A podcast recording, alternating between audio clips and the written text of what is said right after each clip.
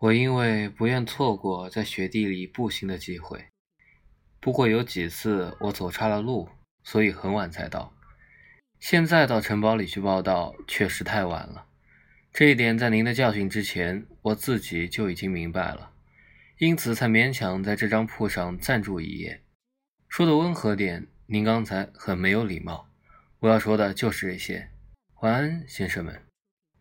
说完，K 就向着火炉转过身去。土地测量员，他听到背后有意的在问，接着便是一片沉默。但是年轻人马上就恢复了镇定，对店老板说，嗓门压得相当低，以示不打扰 K 的睡觉。但是为了让他听见，声音还是够高的。我去打个电话问问。怎么，这个乡村客店也有电话？设备不错呀。就这事来说，K 倒是吃了一惊。但总的来说，这当然是在他的预料之中的。原来电话机几乎就在他的头上，只不过他睡意正浓，没有发现。倘若年轻人真的要打电话，那么即使他心眼再好，总还免不了要打扰 K 的睡眠的。现在的问题是，K 让不让他打？K 决定让他去打。这样假装睡着就毫无意义了，所以他便翻过身来仰躺着。他看见那几个农民怯生生地凑在一起，交头接耳地说：“来了个土地测量员，那可不是件小事。”厨房门打开了，大块头老板娘往那儿一站，把门都挡了。老板踮着脚尖向他走去，把发生的情况告诉他：“现在开始打电话了。城堡守卫已睡，但弗里茨先生还在，他是副守卫之一。年轻人说他叫施华茨。”他报告说，他发现了 K，是个三十多岁的男人，衣衫褴褛，安静地睡在草包上，头枕一个小背包，旁边放了根有节的手杖，伸手可及。他说，他自然很怀疑此人，因为店老板显然失职，所以他施华次就有责任把这件事查出个水落石出。他说，他已把此人叫醒，盘问了他，根据规定要他离开伯爵的领地，可是 K 的反应却是很不耐烦。就他后来所表现的态度来看，也许他有些道理，因为他一口咬定自己是伯爵大人雇来的土地测量员。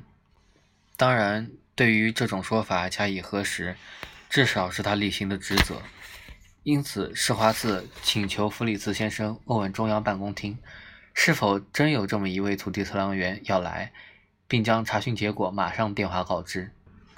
接着就静了下来。弗里茨在那边查询。这边在等着答复，K 还是那么躺着，连身都没有翻，眼望屋顶，好像满不在乎的样子。施华茨恶意和审慎兼有的报告，使得 K 得到了这么一个印象，觉得城堡里的人很有点外交素养，就连施华茨这样的小人物也深谙此道。另外，他觉得城堡里的人都恪尽职守，中央办公厅还值夜班，因为弗里斯的电话已经来了。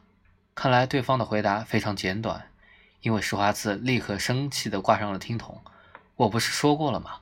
他嚷道，一点土地测量员的气象都没有，是个卑鄙的招摇撞骗的流浪汉，也许比这更糟。刹那间，K 想到这儿所有的人，施华茨、农民、老板和老板娘，兴许会向他一起扑来。为了不吃眼前亏，至少应该躲开第一次袭击。于是他便连头钻进了毯子底下。这时电话铃又响了，K 觉得铃声似乎特别响，他慢慢伸出头来。虽然这个电话并不见得又跟 K 有关，但大家还是一动不动地站着。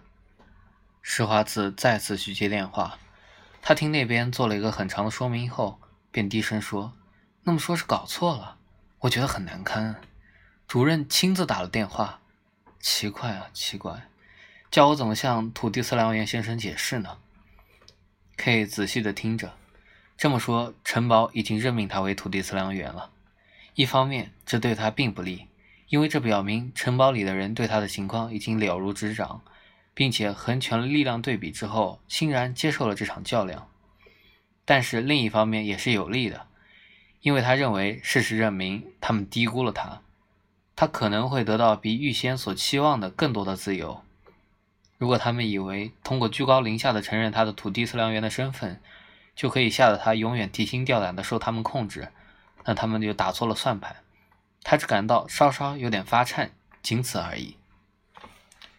施华茨怯生生地向他走来，K 挥挥手让他走开。大家催促 K 搬到老板房间里去，但他拒绝了。他只从老板手里接过一杯安眠酒，从老板娘手里接过一只脸盆、一块肥皂和一条毛巾。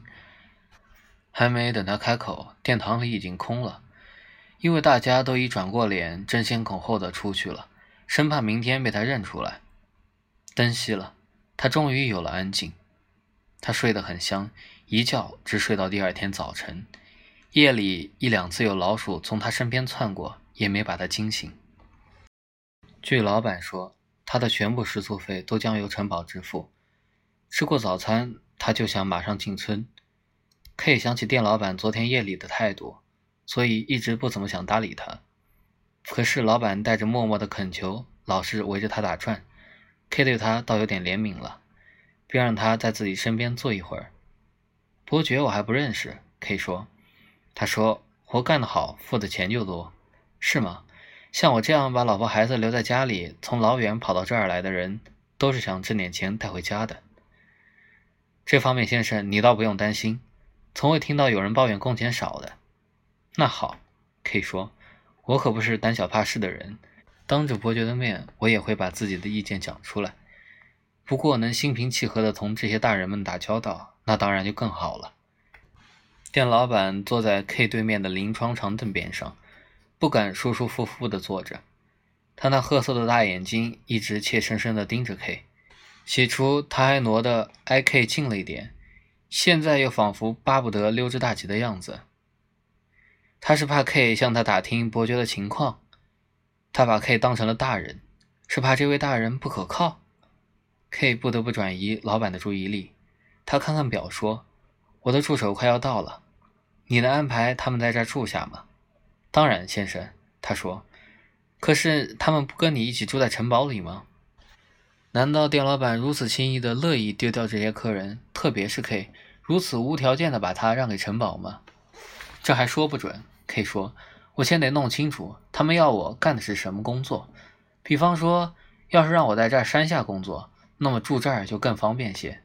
再说，我怕山上城堡里的生活我过不惯，我是喜欢自由自在的。你不了解城堡，店老板低声说。那当然，K 说，不应该过早的做出判断。眼下我只知道那儿的人很善于挑选合格的土地测量员，除此之外，我对城堡就一无所知了。也许那儿还有其他的优越性。说着，他就站了起来，想摆脱这位心神不定、咬着嘴唇的老板。想要赢得此人的信任是不容易的。